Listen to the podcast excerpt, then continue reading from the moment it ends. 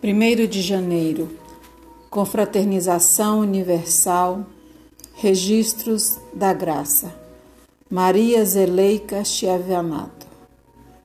Lança o teu pão sobre as águas, porque depois de muitos dias o acharás. Eclesiastes 11, versículo 1. A chegada de um novo ano faz com que as nossas intenções e disposições encontrem um lugar de renovo. É tempo de recomeçar.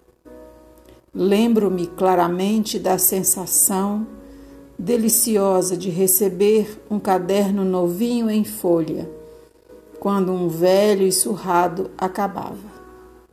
Folhas branquinhas mereciam todos os esforços de uma letra impecável. Oportunidade de fazer melhor de não ter que riscar, oportunidade de não desistir, de caprichar, oportunidade de fazer diferente, mais bonito até o fim. O texto de hoje fala das oportunidades que Deus nos dá. O pão lançado sobre as águas é a oportunidade que não deve ser desperdiçada. Acabamos de receber um caderno estampando os algarismos que formam o ano novo.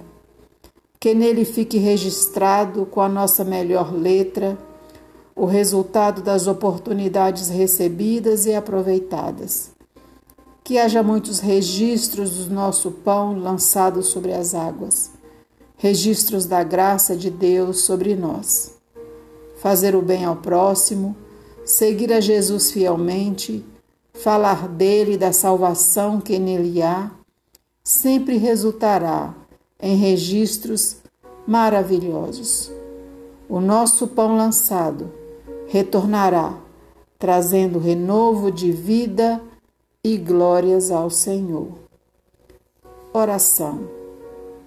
Minha oração hoje é que o nosso pão seja abundante que não desperdicemos nenhuma oportunidade de deixá-lo sobre as águas e que possamos registrar no nosso novo caderno as maravilhas que Deus nos permitir vivenciar, com a nossa melhor letra e com cores lindas e radiantes.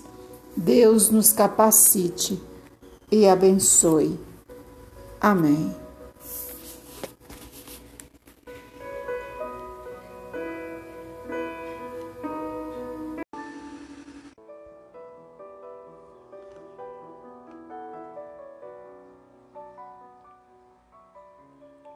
2 de janeiro, Deus tem um plano.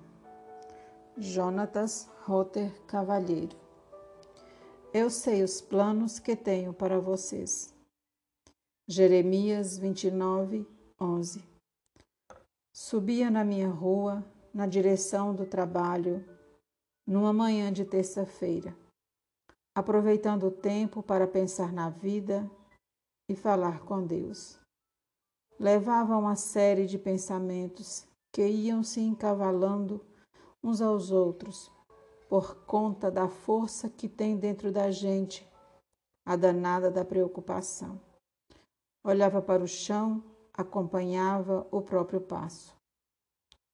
Num dos momentos em que levantei a cabeça, notei a 15 metros um menino que em muito me lembrou o pastor Alan um valoroso seminarista que tive a honra de acompanhar durante sua formação. Igualmente jovem e com o mesmo olhar acolhedor.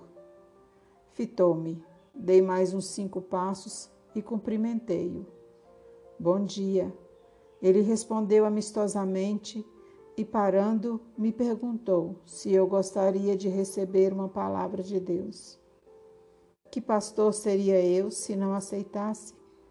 Então respondi: seria ótimo. Honestamente achei que iria receber um folheto e seguir minha jornada. Ele fez qualquer comentário sobre o clima e foi abrindo sua bolsa, que levava a tiracolo. Não sacou nenhuma revista. Retirou dali uma pequena Bíblia e nesse instante temi me atrasar para os compromissos da manhã. Ele rapidamente a abriu em Jeremias 29:11, que diz: Porque eu sei bem os planos que tenho para vocês, diz o Senhor. Planos de fazê-los prosperar e não de calamidade. Planos de dar-lhe esperança e um futuro. E ainda me disse: paz e esperança a gente não consegue gerar em nós mesmos. Não é possível. Só Deus pode gerar isso dentro da gente, ainda que no meio da calamidade. Que Ele te abençoe. Concluiu fechando a Bíblia. Agradeci e nos despedimos. Nosso encontro não durou três minutos, mas me impactou profundamente. Ali Deus me visitou em minhas inquietações e pude ter uma resposta praticamente imediata a tudo aquilo que vinha refletindo no caminho e nos últimos dias. Em muitos instantes, nossa vida é cercada por aspectos de calamidade. Nesses momentos, de um jeito ou de outro, Deus nos para a caminhada para relembrar-nos que só Ele pode gerar em nós a paz e a tranquilidade que tanto precisamos para uma vida plena. Ele tem planos bons de esperança e de um futuro. Naquela manhã, senti que o Senhor estava interrompendo minha caminhada aflita para ministrar ao meu coração a paz que somente Ele pode dar. Oração. Dá-me, Senhor, a graça, a segurança que tu tens, um plano de paz para a minha vida e que eu esteja sempre disponível à tua voz. Amém.